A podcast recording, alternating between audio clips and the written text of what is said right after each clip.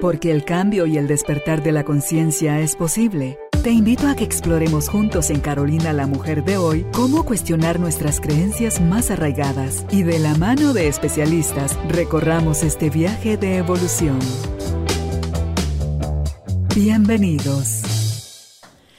Tribu de Almas Conscientes, Bienvenidos nuevamente al programa Carolina la Mujer de hoy, al estudio donde tenemos la oportunidad de compartir hoy con uno de los expertos más queridos por ustedes, el licenciado Fernando Young.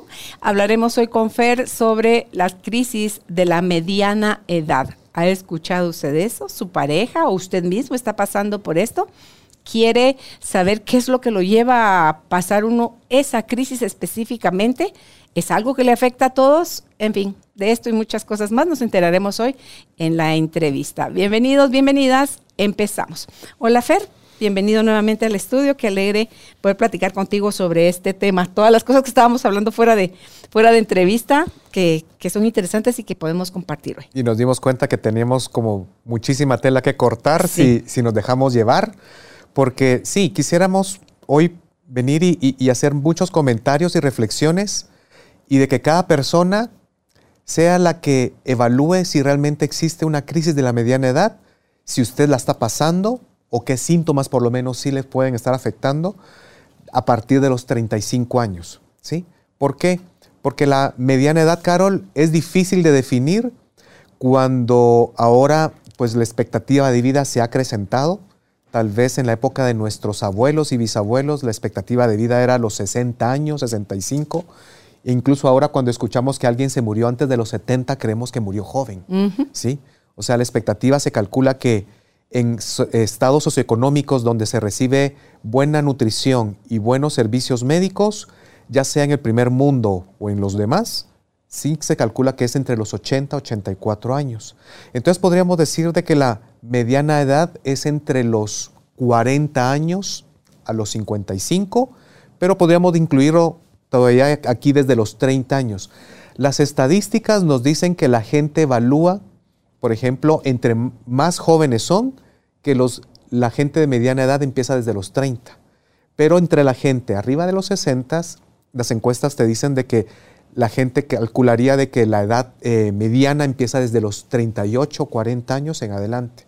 Entonces, aquí es un punto importante que, que hay que analizar porque todo tiene que ver con el tema de la percepción. ¿Sí? Hay muchas personas que no creen que existe una crisis de la mediana edad.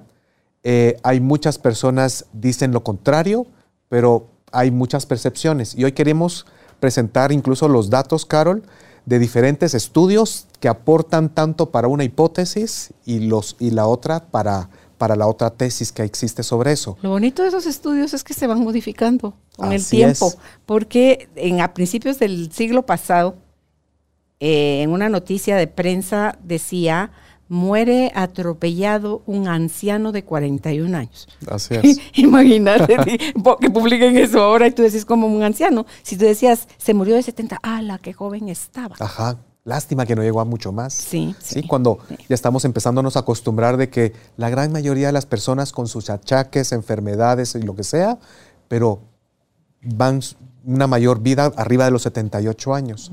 ¿sí? ¿Qué estudios estamos hablando de esto? Por ejemplo, dos universidades británicas, la de Dartmouth y la de Warwick, hicieron un estudio eh, tomando datos acerca de más de 85 millones de personas en 120 países y es la famosa curva de la satisfacción vital. ¿sí? este estudio, eh, avalado por estas dos universidades, corroboraron con datos de tantas personas acerca de la percepción que tienen esas personas en ese momento de su vida, desde los 20 años hasta los 70 años, donde se calculaba que donde había mayor insatisfacción era entre los 40 a los 50 años, ¿Ah, específicamente en los 44 para mujeres y 50 para varones. ¿sí? ¿Ese estudio duró cuántos años? Es un estudio directo ah, de, la percepción de ese momento.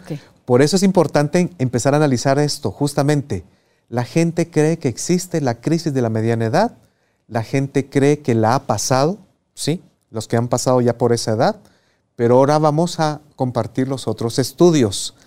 estos son estudios longitudinales. Un, estudio longitudinal significa que se lleva a lo largo del tiempo. Entonces aquí tomaron personas, 7 mil personas desde 25 años hasta los 70, los evaluaron durante 20 años siguientes y lo que vieron es que las personas entre mayor eh, se hacían en edad, a partir de los 40 años, miren la diferencia, sentían que estaban más satisfechos con su vida sentían de que tal vez habían más crisis, más situaciones difíciles, más pérdidas económicas, divorcios, pero la diferencia de esto es de que los años no habían pasado de manera estéril. Habían aprendido, habían aprendido a ser más resilientes, a soportar más los golpes de la vida y disfrutar y aprender sobre todo ello. Me gusta más este estudio. Justamente lo que nos hace entender es que podemos a veces ser muy negativos, ¿sí? Las personas menores que calculaban de que la crisis de la mediana edad empezaba a los 36, pero las gentes arriba de 60, ¿qué creen? Calculaban que no, que la crisis era a partir de los 50 años. Todo lo que nos hace ver, Carol, es de que pensamos de que en este momento es peor lo que estamos viviendo, ¿sí? Pero lo que nos están dando cuenta los estudios, que tal vez profundizan más porque es analizar a la misma persona a lo largo de los 20 años, es que se van sintiendo más satisfechos, que tienen mejores expectativas de un futuro, de que se sienten más seguros, de que hicieron las paces consigo mismos. Pero, como les digo, siempre y cuando hayamos hecho bien las tareas. Te hagas consciente de. Sí, porque puedes no hacerte consciente y sigues igual el resto de tu vida. Porque te puedo decir algo. Una cosa que cuando estuve estudiando todo esto y analizando las diferentes perspectivas acerca de la crisis de la mediana edad, yo como le estaba contando a Carol antes de empezar aquí fuera de micrófonos, yo sí creo que existe una crisis de mediana edad y hay diferentes tipos de crisis. Por supuesto, tal vez muchas personas les llamó la atención el título del programa de hoy, de la crisis de la mediana edad, porque hasta lo hemos caricaturizado, hasta nos reímos de eso, de creer como estereotipo de la mujer que se está haciendo muchas cirugías plásticas y ahora sale con jovencitos después de divorciarse, o el hombre que se compra el Porsche, o la bestia más grande, como le dicen así a las motos, ¿no? La Harley Davidson que hace más ruido y para sentirme fuerte, poderoso, vigente todavía a esta edad, cuando pues nos damos cuenta que la vejez es progresiva, es universal, es irreversible y es progresiva, ¿no?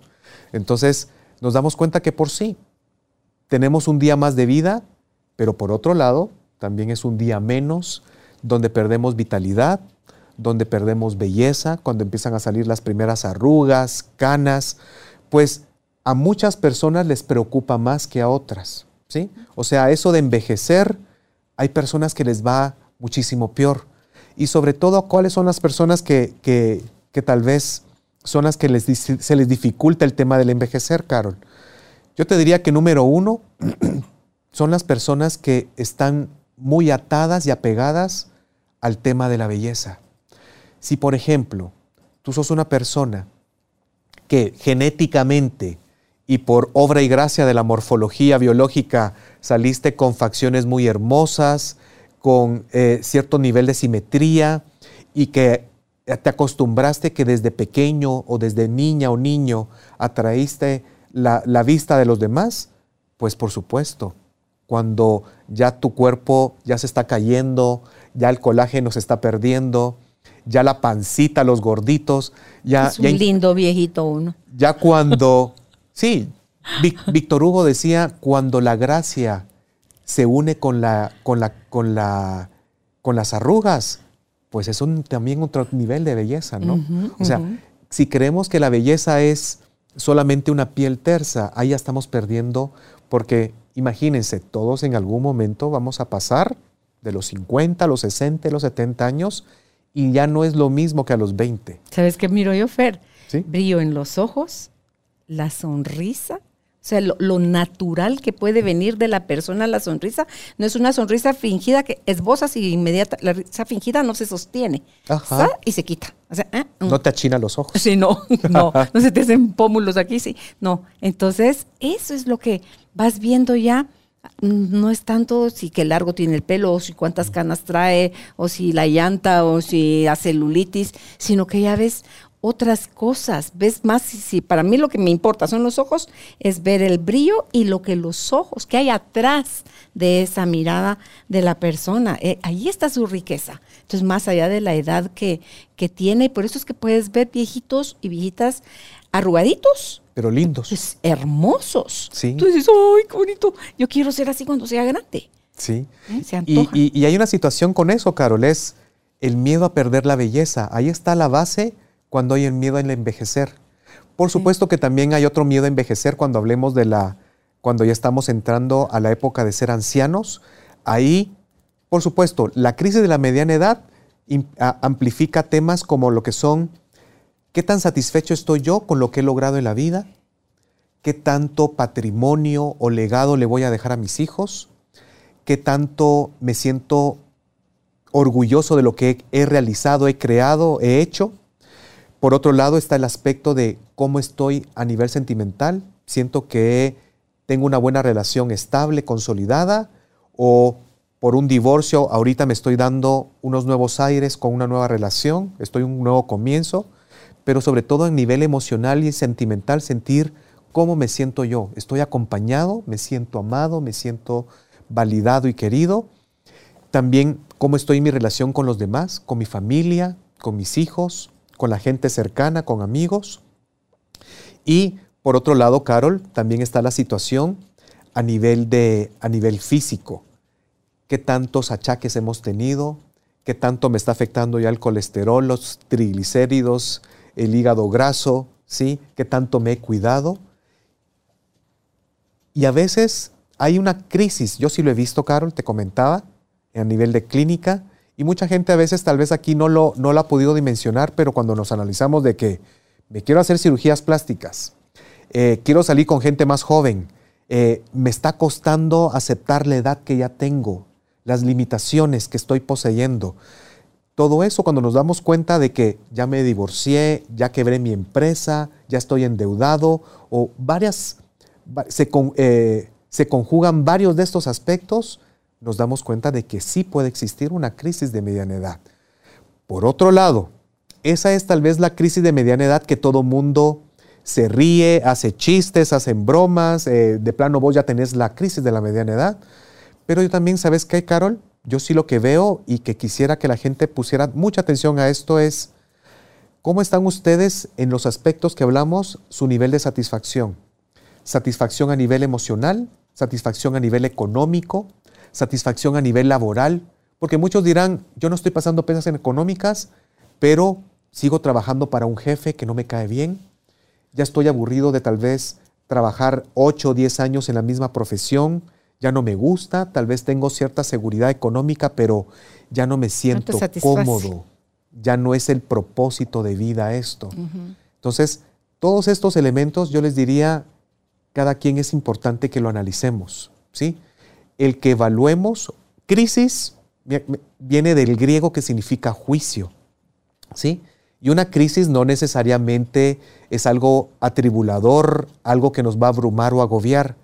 Yo creo que un juicio, un análisis, una autoevaluación de cómo he llevado mi vida, qué tan satisfecho me siento con varios aspectos, cómo me siento con realmente con lo que yo he hecho, o sea, es válido hacerlo. ¿Para qué? Porque si estamos insatisfechos, puede ser el primer paso para empezar a tomar medidas y hacer cambios en nuestra vida. ¿Sí? Ok, siento que con mi esposa nos hemos alejado. Siento que con mi pareja nos hemos dejado llevar por ser papás, por siempre ocuparnos de los niños. Ya llevamos años de no salir. Nuestras relaciones sexuales cada vez son más distantes. ¿Sí? Entonces sería bueno, ¿cómo yo he contribuido a este conflicto? ¿Qué he hecho yo para que con mi pareja nos hemos acercado? ¿He propiciado yo nuestra salida semanal o por lo menos quincenal? ¿Le pongo yo detalles? ¿La abrazo? Eh, ¿Le digo que la amo constantemente? Porque tal vez sí, ambos tal vez tenemos hasta dos trabajos. Tal vez ambos estamos muy estresados. Pero aunque sea en el poco tiempo de calidad que tenemos, podríamos nosotros alimentar la cuenta bancaria de la relación. ¿sí? Si analizamos de, ok, no me siento a gusto porque no he logrado lo que yo he querido, y siempre, bueno, tal vez a mis 50, 60 años sigo trabajando para una empresa, ¿dónde está mi objetivo de haberme independizado, de haber hecho algo más, de haber tenido mi sueño de poner mi restaurante, mi taller de, herrería o de carpintería o de poner mi venta de, pasteles. No importa cuál sea tu propósito, cuál sea tu, tu, sueño, ¿cuándo lo vamos a hacer, Carol? ¿Sí? Porque hay una cuestión también. Yo creo que, por supuesto, que hay que evaluar, hay que ser prudentes, hay que ser cautelosos y no simplemente vengo y voy a ser emprendedor, cuando sabemos de que por lo menos la mitad de, emprendimientos fracasan en el camino. Lo que decimos es, evaluemos cuáles son nuestros sueños y también seamos realistas. Si somos trabajadores para alguien más, en algún momento, a menos que tenga yo asegurada mi jubilación, me voy a quedar con una mano adelante y una, una mano atrás, a menos que hayamos hecho ciertos ahorros. ¿sí? Por otro lado, si soy profesional, pero si yo no trabajo por una enfermedad o lo que sea, yo también ya no voy a seguir generando. ¿sí?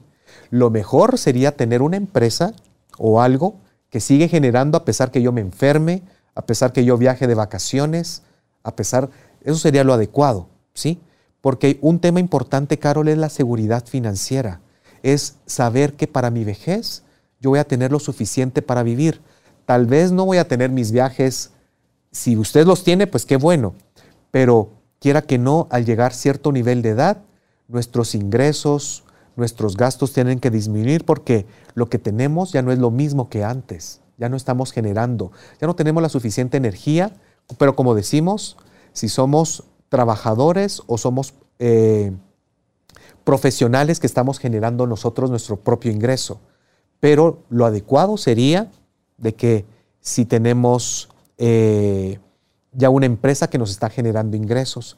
Una, una, situación que yo veo en crisis a veces, Carol, aquí en, en, la clínica es personas que se sienten con mucha culpa, ya en edad adulta, de sentirse una carga para sus hijos, de sentir que no pudieron dar mejor, en este caso, un legado, darles un patrimonio, una casa, un terreno, y que sin embargo se sienten culpables de que ahora puedan ser una carga para tener que gastar en, enfermedades, en medicina, ¿sí?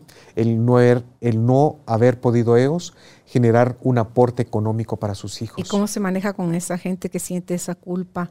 Es algo que no pueden revertir. Pues justamente eso es, venir y aceptar que hicimos lo mejor posible, Carol. Les dieron, te, te prometo que esa gente muchas veces se quitó lo que se pudo quitar para darles algo mejor a los hijos, para poder completar a lo mejor el pago del colegio o de la universidad o el pago de la casa y lo que sea, Fer.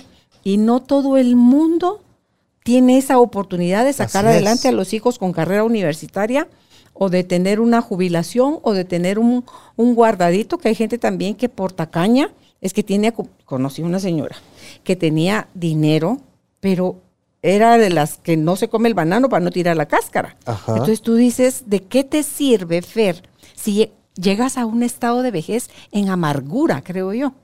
Porque ni lo disfrutas tú y menos lo vas a compartir. Gracias. Entonces, es todo, estás como implotando todo, todo el tiempo, todo es para adentro, pero no es para adentro en satisfacción, en plenitud.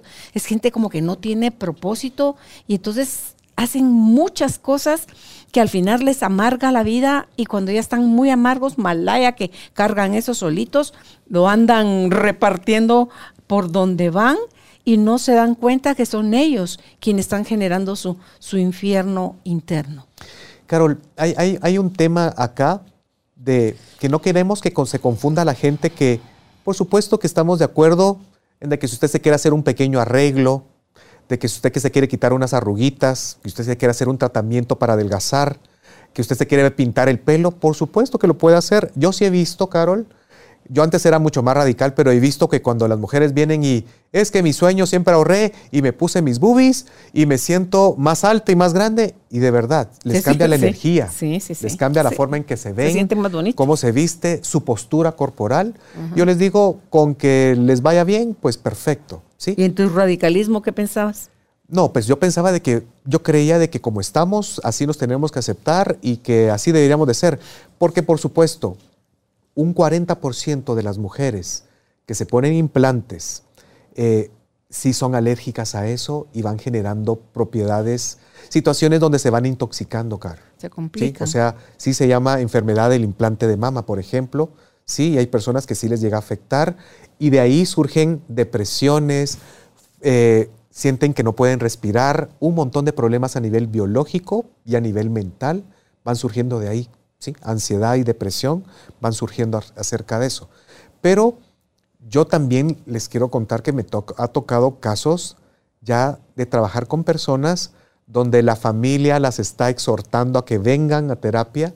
¿Por qué? Porque ya cada tres meses, cuatro meses es una nueva cirugía, es un nuevo tratamiento. Eso no tiene nombre, así como hay vigorexia y hay que dijiste lo de midorexia y no le han puesto nombre a eso. Pues básicamente sería la midorexia. ¿sí? Ah, la midorexia es el miedo a envejecer, las ganas de la obsesión por la eterna juventud, de estar siempre en el gimnasio, haciendo dietas, comprando ropa de lo más chic y de lo más de moda posible. Incluso yo he conocido personas ya mayores, ya de la tercera edad, de que se visten como, como si fueran tal vez adolescentes, con minifaldas, con pantalones rotos, que tal vez no están mal, ¿no? ¿Sí? Pero cuando ya vemos muchos colores, muchas cosas, mucho maquillaje, y cuando ya crees que en esa carita ya no cabe otra cirugía más, pues aquí sí hay un problema y una obsesión por la belleza. Midorexia. Sí. Hay un problema acá, Carol. El tema de redes sociales el tema de somos muy visuales. El ver de una Jennifer López a los 50 años de cómo se mantiene. Espectacular. Vemos a una Cher que creo que todavía a los 75 años, a pesar que ya no puede mover los músculos, pero se mira, se mira muy bien. Se ve súper joven. Sí. Cuando vamos viendo a una Alicia Keys que sin maquillaje y sin, y sin cirugías es hermosa. ¿Sí? Entonces, y vemos a la vecina que usa cuatro filtros en su celular Huawei y ya no se le mira absolutamente ninguna arruga, yo creo que ese, ese tipo de temas están generando cada vez más problemas. No estamos hablando de, por supuesto que en el tema de la crisis de mediana edad, pues también a veces hay situaciones de, también, no es tan común, pero por problemas de trastornos alimenticios. Pero el tema de las chicas sobre todo, ¿no? Desde los 14 años, que tienen problemas de trastornos alimenticios como bulimia y anorexia, mucho tiene que ver con el tema de la belleza, de sentirme cada vez más delgada, ¿sí? Y el tema de la midorexia es miedo a perder esa belleza, justamente, ¿sí? Entonces, cuidado porque aquí, al que le caiga el guante, pues pobrecito que se lo plante, pero si estamos muy centrados en el tema de la belleza, del look, que por supuesto qué bonito es que tú te vistas bien, que te sientas cómoda, que te sientas regia, pero cuando ya nuestro look, nuestra imagen personal, ya todo es posar para la selfie y subirlo en Instagram, cuidado porque ahí ya se está plantando la semillita de que vas a tener problema cuando ya, tus, ya te empiecen a salir las ojeras, cuando ya te salen las patas de gallo, cuando ya no puedes comer tanto porque por mucho que vayas al gimnasio, ya no adelgazas tan rápido como antes. Ahí se empieza a ver gente que sí está sufriendo la crisis de mediana edad, ¿sí? Como nosotros la conocíamos antes. Pero, Carol, y, y a todas las personas que nos escuchan, la crisis de la mediana edad también puede ser porque si lo analizamos desde los 35 a los 50 años, es una edad tanto para hombres como para mujeres donde se dan muchas transiciones vitales. ¿Sí? Es bien probable, el 50% de la población se va a divorciar en esa edad, el 50% de la población, ¿sí? Muchas de las personas que están en ese, en ese rango de edad van a ser despedidas, ¿sí? Por supuesto, en el 2020, ¿cuántas personas, cuántos empresarios y emprendedores perdieron sus proyectos y sus negocios? ¿Sí? Y justamente estaban entre los 35 y los 50 años. ¿Cuántas personas se enfermaron, cuántas personas fallecieron sus parejas por COVID o por otras cosas más. Entonces vamos viendo de que es una edad de que se pueden confabular muchos eventos, ¿sí? Donde nos pueden hacernos sentir de que estamos entrando en una crisis. ¿Y es algo pasajero, Fer? o es algo que tiene un cierto periodo determinado a durar? ¿O cómo vive alguien que si es la pareja de uno quien está viviendo eso o uno mismo, ¿a qué te atenes? ¿Cómo ser un mejor acompañante de alguien que está así y no divorciarte? Eh, o tú volver a poner los pies en la tierra y que pase esa, esa etapa? Dura lo que tiene que durar. Dura depende de cómo la persona vaya a enfrentarse a esa situación. Por ejemplo, yo he conocido personas que están viviendo crisis de mediana edad y que están ahorita en depresión y con ataques de ansiedad. Y por otro lado, hay personas que están viviendo la crisis de la mediana edad como usualmente la conocemos, la están pasando comprándose cosas, comprándose relojes, motos, carros, viajes muy caros, eh, retomando eh, el alcohol, los vicios, porque sentimos a veces que incluso la vida, los hijos, la pareja ha sido como una prisión y ahora me tengo que liberar. Sobre todo si ahorita ha habido un divorcio y ahora me siento liberada. Recordemos de que ahora en el primer mundo, en Guatemala, ya se está empezando a hacer las fiestas del divorcio. ¿Sí? O sea, copiamos a veces tal los temas que se ven en, otros países y ahora cuando sale el divorcio se hacen fiestas también. Pasteles, los amigos y cosas por el estilo. O sea, se hace un bacanal. Entonces vamos dándonos cuenta de que cómo van cambiando los tiempos. ¿sí? Y entonces, yo sí, como te digo, pueden haber diferentes tipos de crisis de mediana edad. Pueden ser esas calladitas donde estoy harto de mi vida, ¿sí? Quiero cambiar de trabajo, quiero cambiar de profesión quiero cambiar de pareja, ya estoy harto con esto. Incluso yo he visto muchas crisis así, donde parejas finalmente deciden separarse dentro del hogar, ¿sí? Donde cada quien toma su, cuarto, ¿sí? Ya tal vez uno de los hijos ya se casó. Aquí también entra un tema del nido vacío, ¿sí? Justamente cuando ya los, el último hijo se va de la casa, que ya se casa, que ya va a tomar su propio rumbo, nos damos cuenta que tal vez tú y yo como parejas pues nos dedicamos a ser papás únicamente y nunca alimentamos nuestro vínculo como, como diada de hombre o mujer o de pareja simplemente. Y que cuando ya no están los hijos y ya no está ese motivo para estar ocupados, aquí va, a haber un, van a haber monólogos, van a haber eh, diálogos, pero con muy pocas palabras, van a haber muchos silencios incómodos. Y ahí nos damos cuenta que tanto aprovechamos de nuestra relación, qué tanto va que nos va a afectar una crisis de mediana edad, Carol, a tus 35 o a tus 50 años, que tanto hayas hecho bien tu tarea, que tanto tú hayas trabajado en tu satisfacción, en tu plenitud, en tu realización. Yo, por ejemplo, a los 35 años me sentía muy frustrado, sentía que estaba en una crisis de mediana edad justamente. A mis 50 años por cumplir, para mí es mi mejor edad, Carol. Decimos ahora que los 50 son los nuevos, los, nuevos 30 tal vez. ¿Y por qué diría yo, Carol? Yo, yo, yo también apoyo a la visión de entre más años tenemos, más felices podemos ser. ¿Por qué? Porque tal vez yo creo que también habremos una gran cantidad de la población que valoramos las canas, valoramos las arrugas, que creemos que son aprendizajes del camino, que son símbolo de los años que nos han pasado y que no ha sido en vano. ¿sí? Yo creo que eh, todo lo que hemos vivido, mal que bien, lo que no nos mata nos ha hecho más fuertes, más sabios. Para otros tal vez se quedaron en, la tristeza de lo que pudo ser, en lo que me ha costado, en lo difícil, pero por eso también sirve la terapia. Perdón que haga, haga, haga propaganda de lo que es mi profesión, pero si usted tiene muchos dolores. Que sirve a cualquier edad, ir a terapia. Así es. Si tú tienes muchos dolores, muchos duelos irresueltos, mm. porque básicamente eso es una depresión si no es biológica. ¿sí? Si usted no tiene un problema realmente biológico que le está causando una depresión, su depresión reactiva es en reacción a muertes, divorcios, duelos, sueños inconclusos, insatisfacción laboral. Usted sana eso. ¿Y sabe qué? su mediana edad puede ser una nueva juventud. Porque yo creo, Carol, que a esta edad tenemos el suficiente vigor, ¿sí? Para subir montañas, para hacer caminatas, tenemos el suficiente experiencia para tomar mejores decisiones, para valorar mejor la vida, para ir más despacio. Ilusión para seguir tras tus sueños. Es la edad que yo estoy viendo a mis, a mis, a mis congéneres, de que es la edad donde muchos, yo, yo por ejemplo no, pero ya se están tomando el miércoles para ir a jugar golf. O las señoras vienen y se toman una mañana para ir a, conversar con las amigas, a tomarse un tecito, a un jardincito, ¿sí? Yo me tomo también mis días libres ahora para pasear o lo que sea, ¿sí? Donde ahorita podemos satisfacernos y yo digo también donde la zona de confort ya es válida de disfrutar. Y valoras, le das otro valor a las cosas, Fer. ¿Sí? A las relaciones, al tiempo.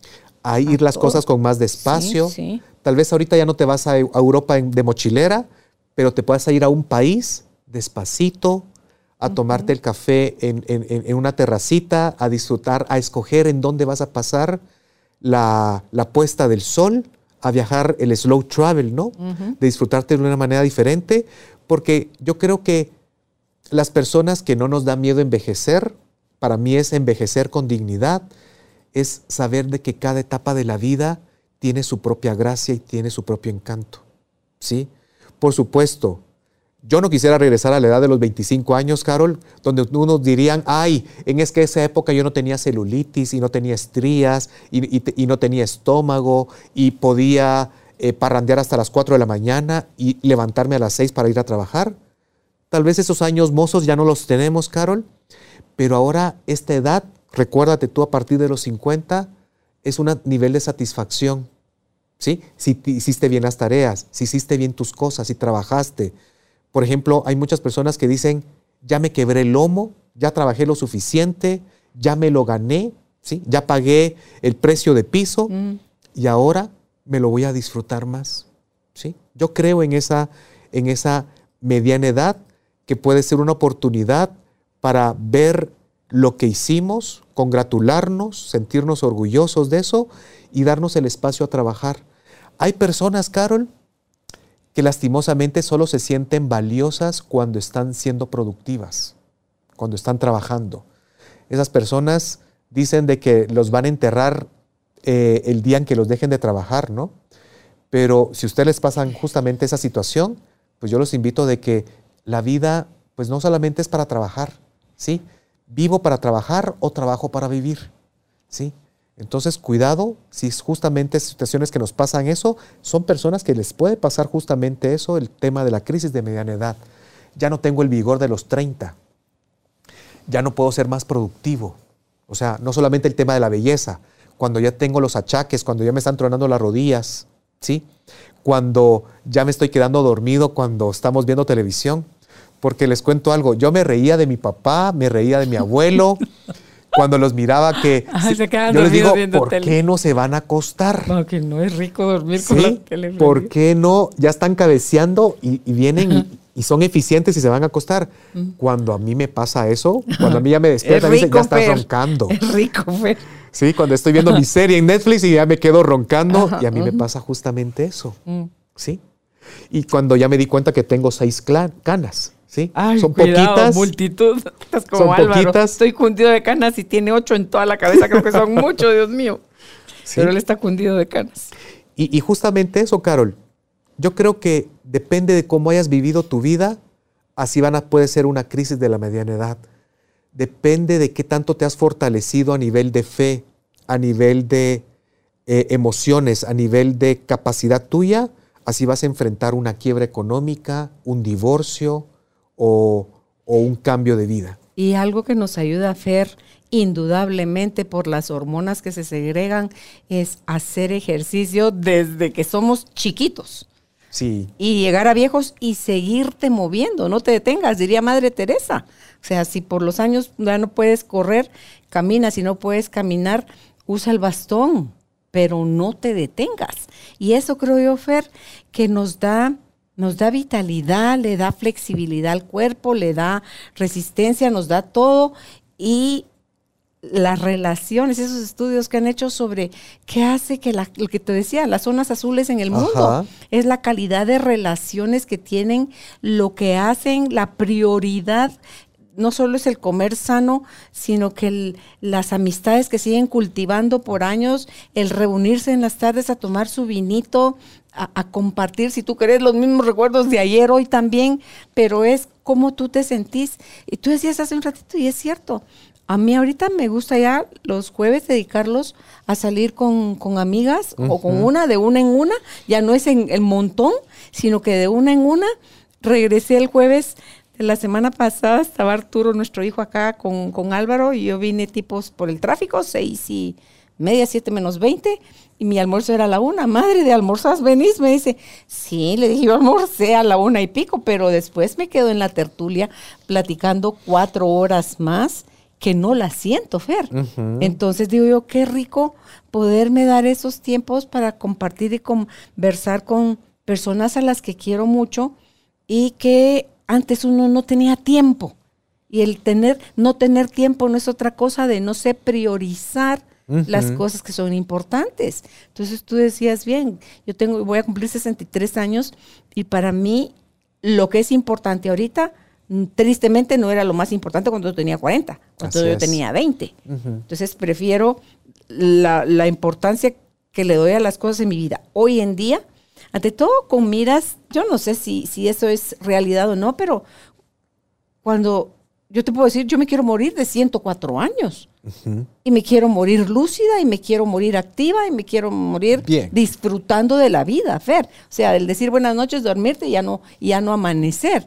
Entonces es teniendo ilusión por hacer cosas, sirviendo, em, teniendo propósito, Fer.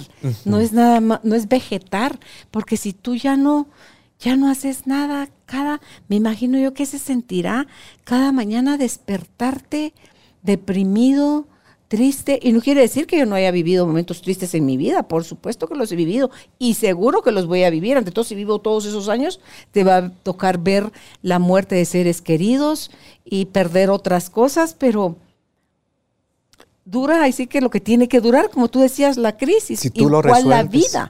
Pero entonces el ir tomando lo mejor de cada día y aprendiendo, ante todo, no cerrarse uno a aprender, Fer a modificar, a soltar, a, seguir teniendo ilusión, a seguir siendo agradecido, a, tantas cosas bonitas que nos pasan todos los días, que ya las vemos como parte del paisaje. Y todas esas cositas que van sumando todos los días son los que nos hacen vivir el tiempo que sea que vayamos a vivir con otra mirada de nuestro quehacer y del quehacer de los demás. Yo creo que ahí las crisis son inevitables. Pero esa famosa de la mediana edad, si me preguntara si la viví, no te sabría decir si la viví o no, pero de que me siento plena ahorita, mis casi 63, sí. Me ilusiona cumplir años. Digo yo lo de la midorexia, no, a mí me canas, cundida de canas estoy. Siempre digo que me las voy a dejar y no sé cuándo va a llegar el momento en que me las voy a dejar y para eso me voy a tener que volar el pelo chiquitillo porque no me veo una transición de pelos ya no sin pintar y, eso es una facha. Entonces mejor me vuelo mi pelo casi que a la rapa y que vuelva a salir, pero ya salir las canas. Entonces ver la ropa, ya tú ya no me ves a mí con aquellos taconones que yo usaba. Jesús, ¿a qué hora? No, ¿para qué hora me doy un platanazo, un tronchón de pie? Valoro más mi comodidad y mi seguridad que el, mi look o mi, ay, qué alta, qué sexy, que esto, que no, no, eso para mí no es, ya no es importante. Nada. Sí, y, hay que entender, Carol, cada persona es distinta. A algunas personas les va, les va a dar muchísimo antes. Yo he conocido personas de 35, 30 años pasando eso. Por ejemplo, gente, sobre todo hombres, que entran con la crisis de estoy cansado, quiero a mis hijos, pero me hubiera gustado disfrutar aún más. Siento que me casé todavía muy temprano, eh, tuve que haber tomado esto con más tiempo, pero ¿qué pasa cuando viene y hay un embarazo no deseado y hay presión de los padres de ambos lados y hay que casarse? Pues se toma ese paso, ¿sí? Y no fue del todo voluntario, no fue del todo consciente. Entonces ahí, desde ahí empieza a haber un nivel de cierta insatisfacción de que me robaron parte de mi, de mi vida y de mi proceso, ¿sí? También hay muchísimas situaciones, Carol, en donde, por ejemplo, hay personas que, como decíamos, lo viven desde los 30. Hay personas que, por ejemplo, mujeres, porque los hombres y las mujeres no lo viven del todo igual. Las mujeres les golpea mucho el tema de la belleza en general. A muchas les pega también el tema de, de no haber podido tener hijos, ¿sí? Y el tema de la soledad, ¿sí? Entonces, esos puntos hay que tomarlos en cuenta. Y, y por ejemplo, como decíamos, hay temas de, de qué tan relativo es la edad ahora, porque vemos gente arriba de 35 años viviendo con sus padres todavía, sin casarse. Vemos mujeres que a los 40 años están empezando a tener hijos, ¿sí? Entonces todo eso hace muy relativo cuándo te va a empezar a ti tu crisis de mediana edad. Hay personas que les afecta tres aspectos, hay personas que no la sintieron como dices tú, ¿verdad? Que tal vez fuiste trabajando y fueron microcrisis a lo largo de la vida, pero las fuiste resolviendo.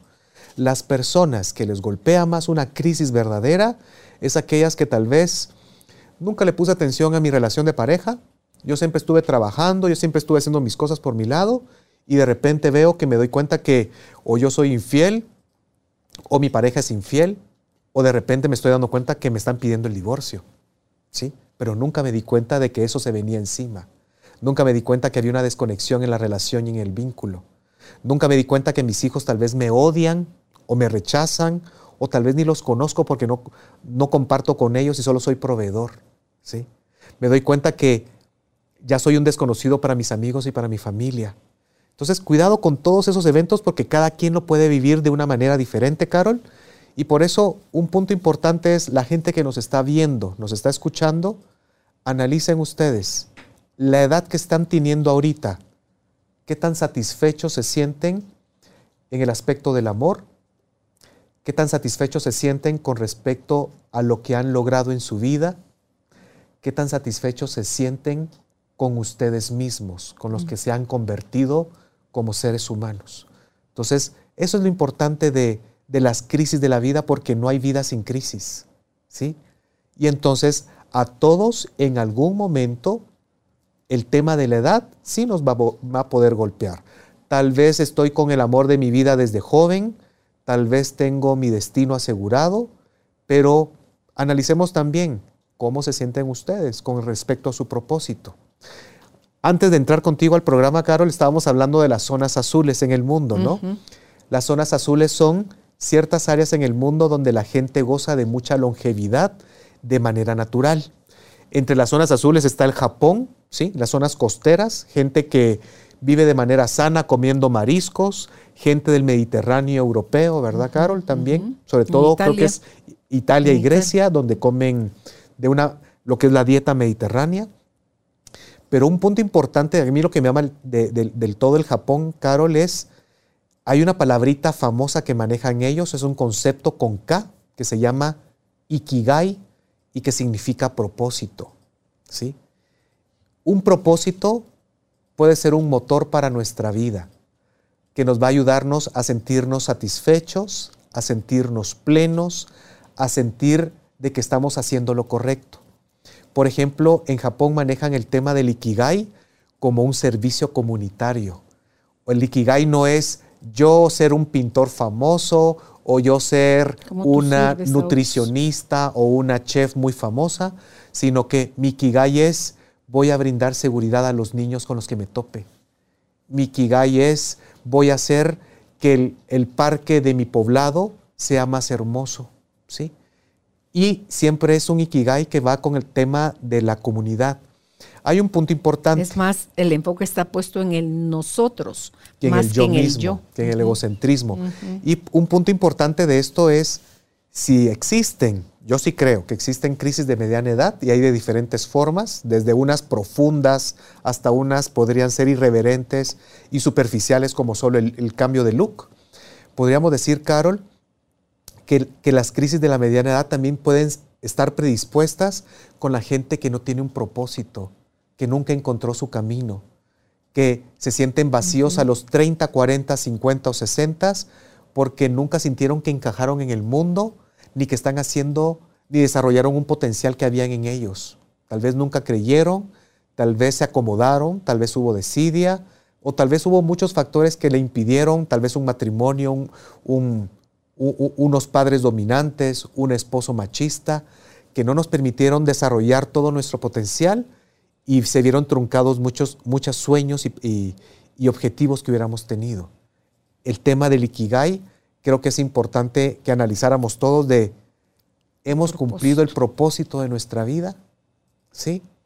Tú mencionabas hace un ratito, Fer, que en el caso de la mujer, la belleza, los hijos y la soledad eran temas como que, que podrían ser detonantes del, de la crisis. ¿Y en el caso de los hombres? En el caso de los hombres, si a las mujeres hasta el momento actual, porque ahora ya no hay tantas princesas como guerreras, pero hasta eh, lo que era antes, a las mujeres se les ponía el peso, Carol, de ser hermosas, de ser bonitas, de ser una presea, de ser objetivizadas por qué tanto eh, gusto le va a dar al hombre verla.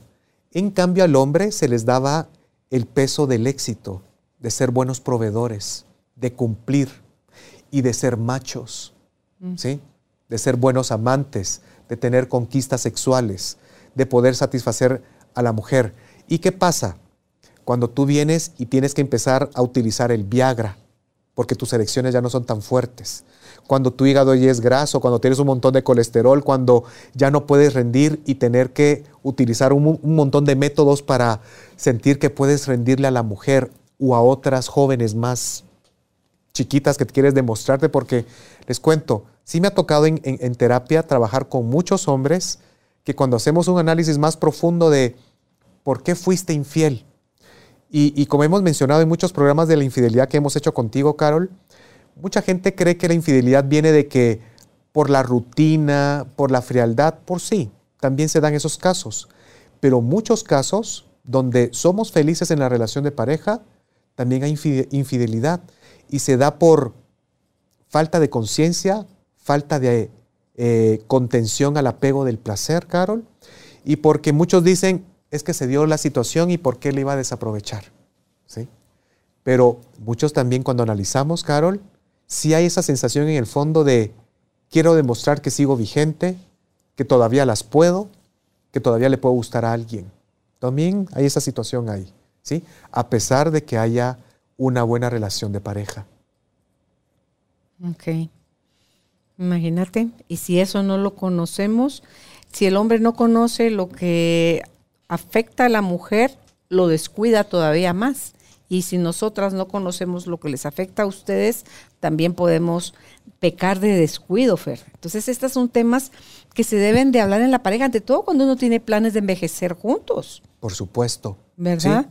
Porque tú decías cuando los hijos, el, el síndrome del, del nido vacío, yo creo que ahí hay cosas que, porque no es, no es nada más me volqué en mis hijos, porque también está la otra contraparte que es me volqué solo a mi pareja y descuidé a los hijos. Entonces se muere mi pareja y se acaba el sentido de mi vida.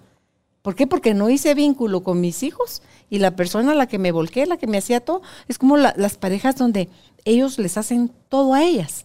Sí. Todo, todo, todo. Y se les ocurre morirse, les digo yo. O divorciarse. sí, y se quedan así como que. Huérfanas. Sí, Fer. O sea, como que flotando, como en el limbo.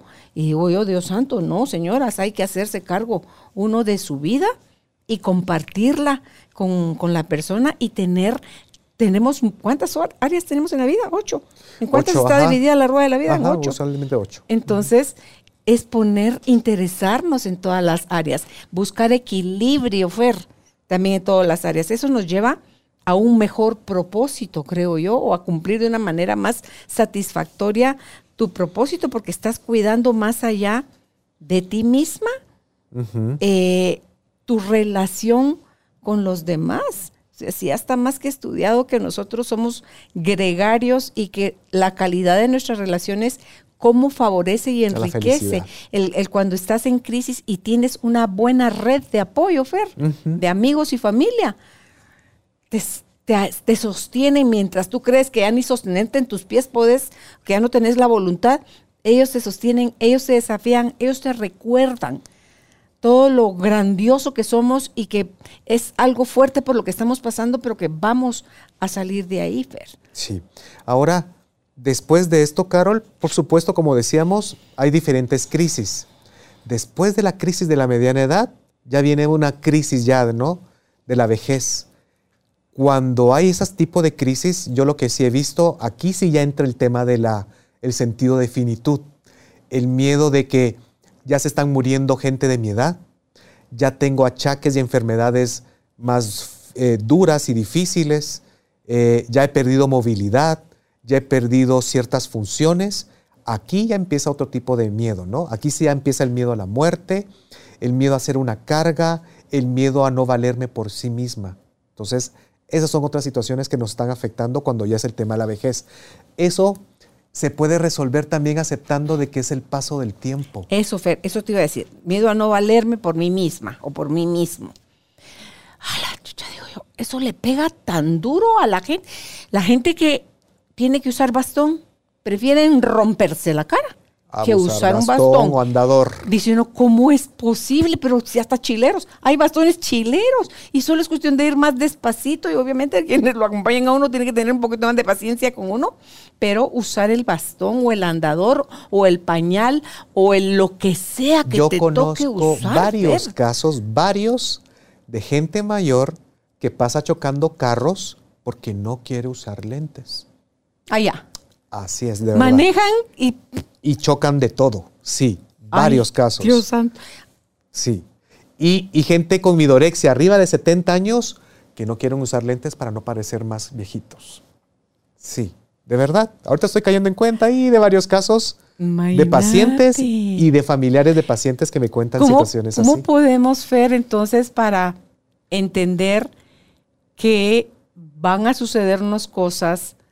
Yo le digo a Dios Padre, yo no sé qué planes tú tienes para mí o qué pruebas son las que voy a tener que superar, pero si en alguna de ellas está que yo pierda una capacidad, yo no te digo que no, porfa, no me la des, no, solo te digo, dame la fuerza o la resiliencia para poder aprender o adaptarme a esa nueva situación y fluir.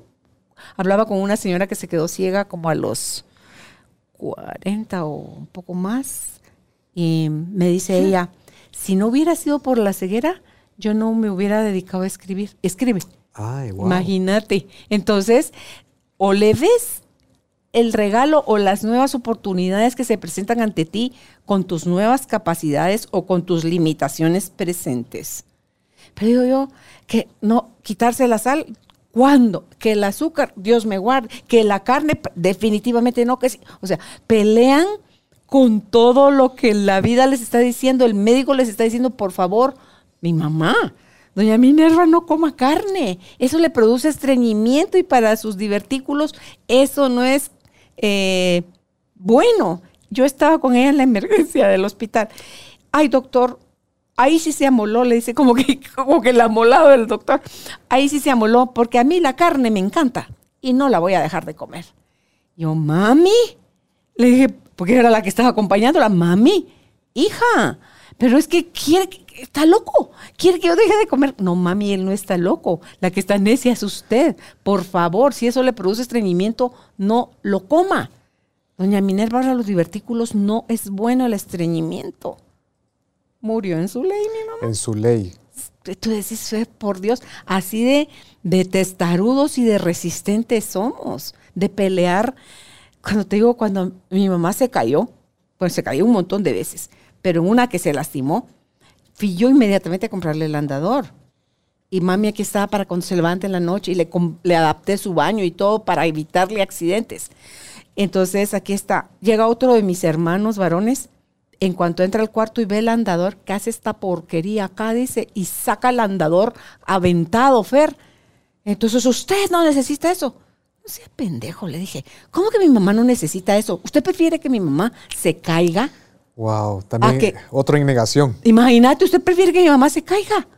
¿O que a usted le choca la idea de ver a mi mamá eh, que No la ve obsoleta, viejita, incapaz? Nada de eso, es nada más su seguridad para no caerse cuando se levanta en la madrugada al baño. Entonces tú dices, y a mí en mi cerebro me decía, no es cierto, no es posible que pueda anteponer, me choca la idea de ver a mi mamá que se está haciendo viejita, ¿ah? procurar la seguridad de mi mamá para que no se lastime, que no se caiga y no se lastime. Pero sí, sí es, sí es real. Entonces no nos resistamos a las cosas que nos van a ir pasando. Cuando somos jóvenes, mejor hagamos cosas para que si eso va a llegar tarde en llegar. la incontinencia o el, la pérdida de equilibrio o lo que el oído, la vista, todo lo que sea que, que se pueda ir alentizando, ver, es uno, aprovechémoslo y agradezcámoslo cuando lo tenemos. Y dos, adaptémonos rapidito a lo nuevo. Y una cosa que sí quisiera dejarlo claro es cuidado con venir y hacernos los locos, de que creemos que vamos a envejecer solo por obra y arte de magia de una muy buena manera. Como tú lo mencionaste, Carol, pues sí, después de los 40 años, si usted no se alimenta bien, si usted no hace ejercicio, tal vez va a estar medianamente bien en un futuro, pero va a andar tomando medicinas para el hígado, para los riñones, para el colesterol, para la presión. Si usted quiere mantenerse bien y que sin tomar tanto medicamento y que le afecta a su hígado, pues tal vez desde ahorita tienen que empezar a tomar medidas de comer sano, hacer cierto nivel de ejercicio físico. Y queremos evitar las crisis ya de la mediana edad o de la vejez, ponga prioridad en sus vínculos sociales, en su pareja, en sus hijos, en amigos, ese es uno de los elementos que Harvard siempre ha dicho en los estudios longitudinales de 40 años, de que es uno de los elementos donde más satisfacción nos da, mm. ¿sí? El tener buenos vínculos, ¿sí? Y, y, si tenemos un buen propósito y lo hemos desarrollado y lo hemos seguido, a pesar que no trabajemos en ello, ¿sí? Tal vez es como un hobby o un arte, eso nos va a ayudar a que sintamos un buen nivel de satisfacción en nuestra vida. Habrá personas que les afectará mucho ¿sí? Una crisis de mediana edad. Habrá otros que ni la han sentido, pero lo que nos dicen las encuestas, Carol, es que la mitad de las personas cree que existe la crisis de la mediana edad y la mitad de las personas cree que le ha tocado vivirla de una manera por lo menos algo dificultosa. ¿sí? Entonces, ¿En qué grupo querés estar? Creo de que es depende de cómo reacciones ante lo que está pasando. ¿sí? Y queríamos hablar acerca de este tema para dilucidar un poquito y reflexionar sobre esto y sobre todo el, dejar el punto de evaluemos nuestra vida. Creo que siempre sería bueno, todos los años, para nuestro cumpleaños. ¿Qué he hecho con este año? ¿Me siento bien con mi vida? ¿Estoy satisfecho? ¿He podido lograr más? ¿Me he acomodado? ¿O es lo justo? ¿Me siento en paz con lo que, con lo que he decidido hacer? Siempre es bueno evaluarnos. Y conforme vamos alcanzando nuestros sueños, Fer, es tener nuevos sueños. Así es. Cultivarlos, ir, ir tras ellos. No vienen, así como tú decías, por obra y arte del, y gracia del Espíritu Santo. Las cosas están dadas. ¿Las tomas o las dejas pasar? ¿Las disfrutas, las compartes o las guardas para por miedo a que les pase algo, se acaben o yo qué sé, Fer, es, yo creo que ya es momento de dejar atrás nuestros miedos, enfrentarlos. ¿Cómo se dejan atrás? Enfrentándolos. Porque si no los atraviesas, no te vas, no vas a salir de esa zona que de cómoda no tiene nada, sino que es la zona conocida, es la zona donde te has movido y que muchas veces ni siquiera bienestar produce, es más, hay malestar y insistimos en en estar ahí. Es ante cualquier crisis, que, la crisis no pasa desapercibida, se hace sentir, se hace notar, la podamos ver, Fer, no como un problema, sino como una oportunidad, uno, de reflexión, de evaluación, de ver cuál es mi parte en yo haber sido, yo soy parte del problema. De lo que soy ahora. Sí, ¿no? Entonces, ok, si hay cosas que se pueden reivindicar, se reivindican y lo que tenga que dejar lo dejo y lo que tenga que empezar lo empiezo, pero es a más entrenamiento de eso, más capacidad de ir sobrellevando la crisis en cualquier etapa de tu vida. Así es. Tú decías algo, Carol, antes acerca de qué pasa cuando tú dependes demasiado de tu pareja. Mm. Qué bueno si ustedes tuvieron una relación de amor, muy concatenados, muy unidos, pero recordemos algo, un amor pleno es la unión de dos plenitudes y no mm. la unión de dos soledades. Si usted está muy apegado a su pareja, eh, qué bien, trabaje también en el desapego porque algún día alguien va a morir.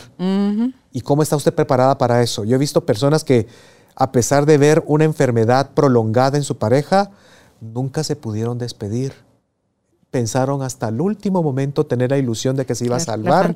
Y creo que también uno, si desde ya valoramos el amor que tenemos a la par nuestro, si algún día cuando falte, vamos a venir y vamos a congraciarnos con lo que, todo lo bueno que vivimos, todo lo que tuvimos, y no centrarnos solamente en que ya lo perdimos y ya no lo tenemos.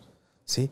Entonces es bueno, Carol, que desde ya, si uno tiene felicidad en pareja, la crisis de la mediana edad le puede pegar por los temas a nivel personal e individuales. Porque usted lo puede llenar su esposo o su esposa, pero que hay temas personales con respecto a usted mismo. Claro, si tu esposo es quien te llena, si tu esposa es quien te llena, es porque tú no te estás llenando a ti mismo. Y al no tenerte tú a ti, es donde las crisis personales individuales te van a arrastrar.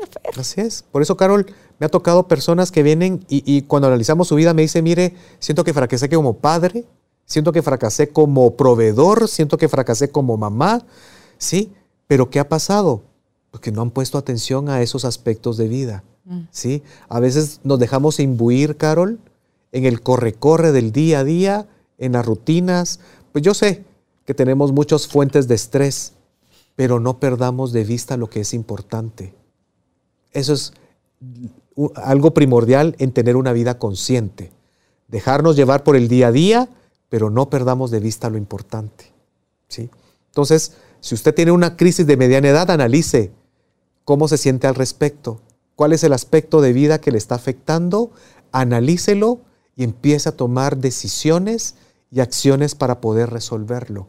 Las crisis son temporales, eso es lo importante. ¿sí? Son temporales y pueden ser como una oportunidad para, para mejorar. Me ha tocado trabajar gente, Carol, que vienen y me dicen, mire, me mandaron aquí mi esposa o mi esposo, eh, me hice análisis médicos, estoy muy mal, pero no puedo llevar dieta, no puedo hacer ejercicio, no tengo disciplina y que primero tengo que ir con el psicólogo para que me ayuden. Y ahí empezamos a trabajar, Carol, el tema de empezar a ser adultos y ser mm. conscientes, mm. porque somos como niños de que no quiero dejar la carne roja, no quiero dejar el licor, no quiero dejar los dulces, las donas, las pizzas pero podemos decir, puedo empezar a llevar una filosofía de alimentación sana donde me voy a dar un gustito cada 15 días, pero ya no como antes que pasaba comiendo azúcares refinadas y entonces le vamos a permitir que nuestro cuerpo se desintoxique, pero empezamos a hacer un proceso donde vamos a empezar a ser más maduros, donde ya vamos a ser conscientes cuando sale el niño o la niña que quiere conectarse con el placer, con el dulce, con, con todas esas... Mm cosas, eh, alimentos chatarra que nos dan placer, porque están diseñados para darnos placer, pero podemos decir no y empezamos ahora a ser el adulto que dice, voy a ponerme límites, voy a hacerme cargo de mi vida y voy a empezar a ser responsable sobre lo que como, sobre lo que me ejercito y sobre cómo voy a estar a partir de ahora. Ahí, ¿qué creen? Ya, ya no lo vemos tan feo comer ensaladas, ya no vemos tan feo aguantarme toda una semana sin comer postres, ni pastelitos, ni panito dulce. ¿Sí? Asumimos la responsabilidad. Y responsabilidad viene de poder responder.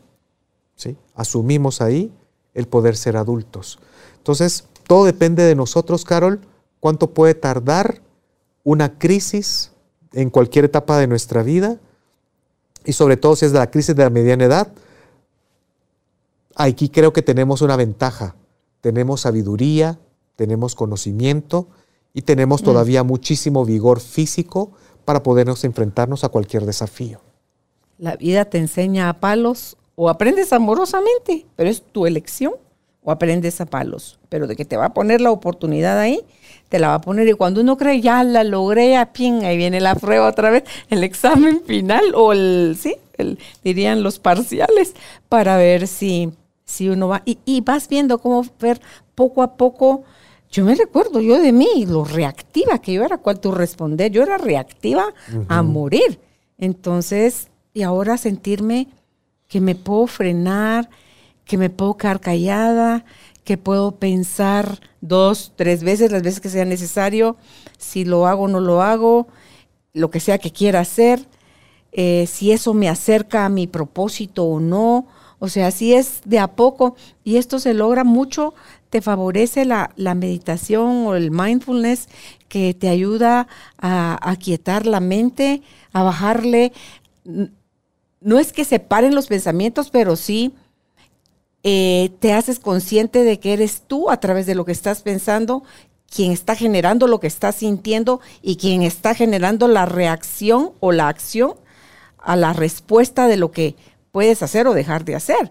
Entonces, cuando ya, cuando ya conoce uno el camino, es así como que, ok, ok. Y hay cosas en las que te resbalas y dices tú, va, ok, ya no soy tampoco tan dura conmigo para, para la corrección o para la, redirección, sino que bueno, ok, va, ya estuvo. Empecemos otra vez. Pues, o, o, pido disculpas o algo, pero es cuestión de practicar, ver los buenos hábitos. Los malos hábitos los hemos tenido arraigadísimos. Y entonces eso es lo que se convierte en vicios, los malos hábitos. y los buenos hábitos se convierten en virtudes. Entonces, trabajemos en nosotros mismos, que al final es por los únicos que, que tenemos que trabajar. Y una mejor versión de uno es, es como un producto más bonito que puede ofrecer uno a la, a la colectividad, ¿verdad? A la humanidad. O sea, nuestras relaciones, todo se va a ver beneficiado, nuestra salud, todo. Carol, hay, hay, hay un tema que hablaba Joseph Campbell acerca de el camino del héroe mm. o de la heroína, ¿sí? Y, es bien claro el ejemplo cuando, si ustedes vieron El Señor de los Anillos, y vemos como Frodo, un, un hobbit de una provincia donde apenas era agricultor, como él a lo largo de un camino, a lo largo de las películas, de los libros, de las travesías, de las misiones que él cumplió, igual que Hércules, como el camino del héroe, si se dan cuenta también, viene él y él llega a salvar a todo lo que es la Tierra Media. Otra metáfora del camino del héroe es, si se acuerdan ustedes de las, de las guerras de las galaxias, Luke Skywalker empieza también desde Tatooine, siendo un agricultor, hijo de granjeros, hasta después convertirse en el más grande de los Jedi y que llega a vencer al imperio. ¿sí? Y así podemos ver varias películas, por ejemplo las películas de Rocky, las películas de los superhéroes empiezan como están creando algo y después ya se convierten en un superhéroe que puede salvar a la humanidad. El tema del camino del héroe se refleja igual que también en el tarot cuando vemos los arcanos, donde empieza desde el tonto o el loco, ¿sí? De que va caminando ingenuo por el mundo sin saber todos los desafíos, todas las amenazas, todos los peligros que lo circundan. Pero el final de toda la travesía que hablan los arcanos ahí es que después de todas esas situaciones, retos, dragones, tú llegas a ser lo que es el sabio, que representa el ermitaño, el arcano 9. Entonces ahí podemos ver, Carol, también es un camino del héroe que a veces pasamos nosotros también por, por la vida. Por ejemplo, recordemos cuando éramos adolescentes, cuando estábamos en la pubertad, teníamos muchos sueños, éramos ingenuos, éramos muy inocentes, pero vamos pasando por la vida, vamos haciendo trabajos, vamos viviendo situaciones cada vez más difíciles, ya vivimos traiciones, decepciones, retos, caídas, cuando ya nos convertimos en guerreros.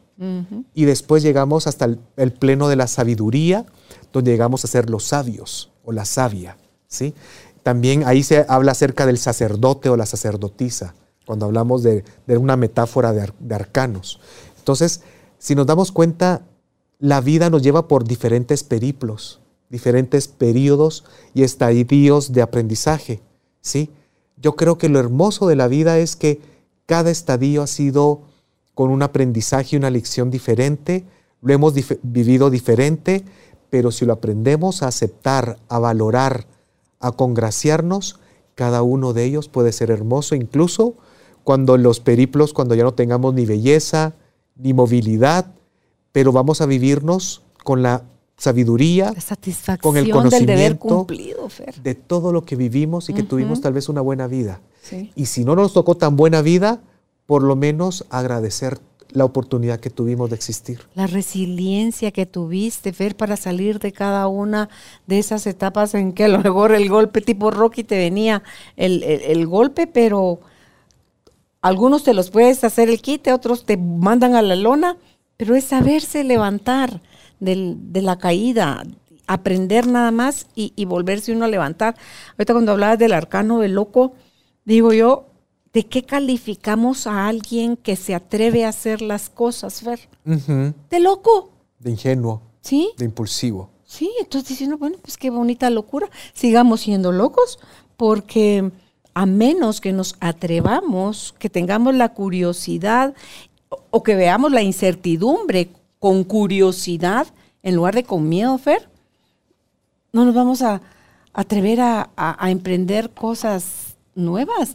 Imagínate todos los que han inventado algo, si hubiesen tenido miedo a fallar o se creyeran fracasados al primero o al décimo al cienavo intento, no hubieran descubierto lo que descubrieron. Y como dice, el éxito está lleno de, de fracasos. ¿Y qué haces tú cuando las cosas no salen como tú quieres? ¿Te rindes o pruebas de otra forma? Yo creo que el secreto está en que la vida, si no te funciona en la versión A, pruébala en la versión Así B, en la versión C, en la versión... O sea, búscale el lado amable a la vida, porque la vida no las trae contra nosotros, es solo un- una seguidilla de oportunidades para aprender, creo yo, para despertar.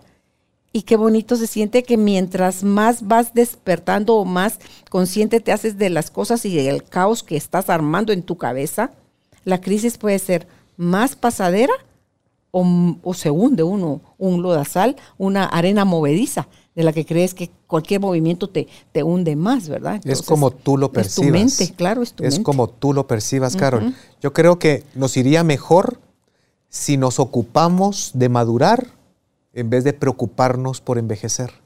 ¿sí? Exacto. Ocuparnos de madurar, Mm. porque vamos a entender y tener mucho más claro todo este asunto de que por muchas cirugías, por muchas cosas, el tiempo es irreversible y va a ser progresivo y mejor vayamos haciendo las paces con el cuerpo, con las arrugas, con la experiencia y con los años que van pasando. Sí, es parte de la vida y algún día todos también vamos a fallecer. Queda pendiente ese tema, ¿no? El tema del miedo a la muerte, el miedo a desaparecer, el miedo a ser olvidado. Yo creo que desaparecemos cuando ya nadie nos recuerda, Fer. Como dice Coco. Sí, sí. Entonces, si te, de- si te dejaron de recordar, que yo creo, si lo ve uno, en como es muy general, los bisabuelos ya empieza a hacerse uno como invisible, Ya no están. ¿verdad? Los, están porque- en nosotros. Pero recuerdas a tus abuelos, a lo mejor sabes los nombres de gente que ya ni a sus abuelos, bueno, ni a sus papás. Pero yo, por ejemplo, te puedo hablar los nombres de mis bisabuelos, no me los sé todos, y menos a qué se dedicaban. Mis tatarabuelos ni me no. preguntes. Entonces, eh, ¿cómo me voy a recordar o agradecer a alguien que ni siquiera tuve interés, ni los que me antecedieron tuvieron interés de trasladarme información de ellos? Entonces, rompamos esos ciclos y hagámonos presentes en la vida de nuestros hijos, en la vida de nuestros nietos, mejoremos la calidad de nuestras relaciones con la familia, con los amigos, como decías tú, y si todavía no ha encontrado su propósito y no sabe cómo, busque ayuda para que le ayuden a encontrar su propósito, el Ikigai, como decías, y la vida se torna de otra manera, Fer, que ella ya está ahí de esa otra manera, pero desde el espacio donde uno está parado, sintiéndose víctima, incapaz de poder resolver o de ver la situación de otra manera, es una licuadora, esa charada te drena, te traga. Entonces salite de ese camino y ponete en donde haya otras posibilidades, porque ahí están también para, para cada uno de nosotros. ¿Las aprovechamos o las dejamos pasar? ¿Verdad? Yo creo que eso es lo que le da sentido a, a la vida y eso es lo que hace que las crisis en cualquiera de nuestras edades se puedan llevar de mejor manera. No hay vida sin crisis. Sí. No hay vida sin El crisis. problema es que cuando no la podemos manejar la volvemos caos. Ujú. Y el caos, esa charada sí se siente como que, ¿a qué hora salgo yo de aquí? Pero fue uno el que se metió a caos. Es como el dolor y el sufrimiento. El dolor va a estar, está garantizado para todos. Tú decidiste. de una o de otra forma. Lo proceso, me trae aprendizaje. No lo proceso, lo convierto en sufrimiento. Pero es mi elección sentirme pequeña, víctima, indefensa, incapaz. Y tratada injustamente. Sí, o, o- o busco el, el cómo. Entonces, eso es para lo que sirve la terapia y en cualquier etapa de nuestra vida, Fer, es el momento bueno para ir. Incluso, Carol, en, el peor de los casos, encontremos el tesoro debajo de la basura. Sí. Encontrar una oportunidad o algo bueno, ¿sí? O algo bueno aunque sea. Ahí está.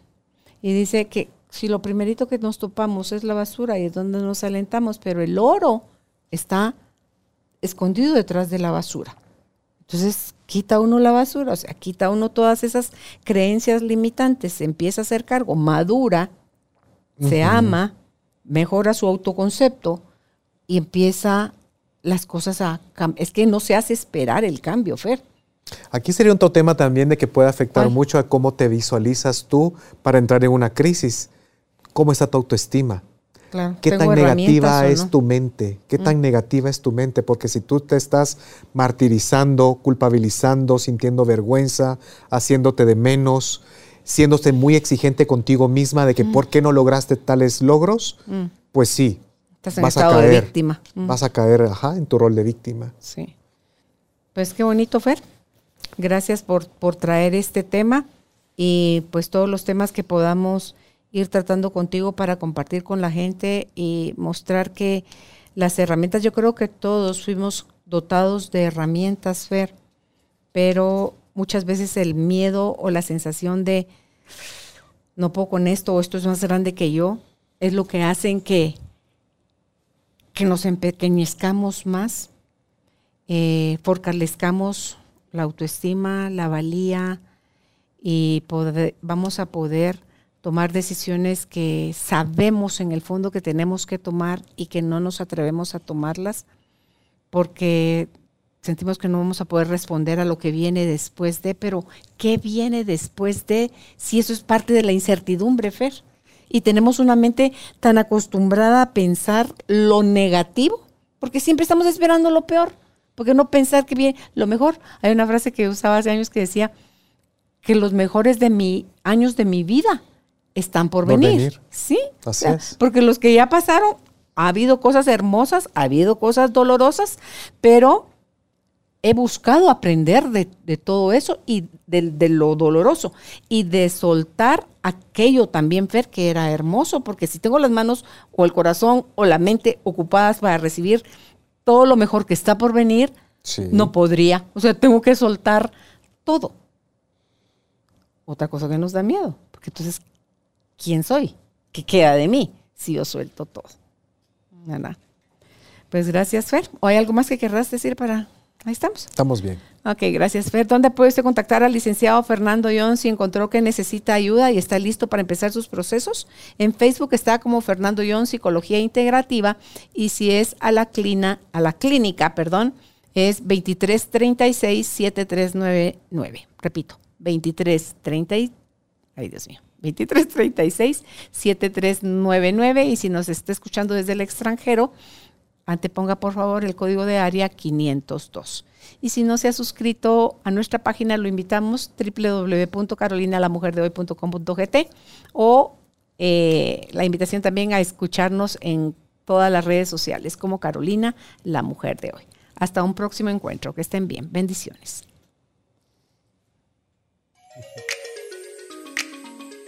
Gracias por ser parte de esta tribu de almas conscientes. Recuerda visitar nuestra página web carolinalamujerdehoy.com.gt para más información de estos temas y de nuestros invitados. Tenemos más programas, blog, libros, talleres, tienda en línea y material exclusivo para quienes se suscriban. Encuéntranos en redes sociales como Carolina la Mujer de Hoy.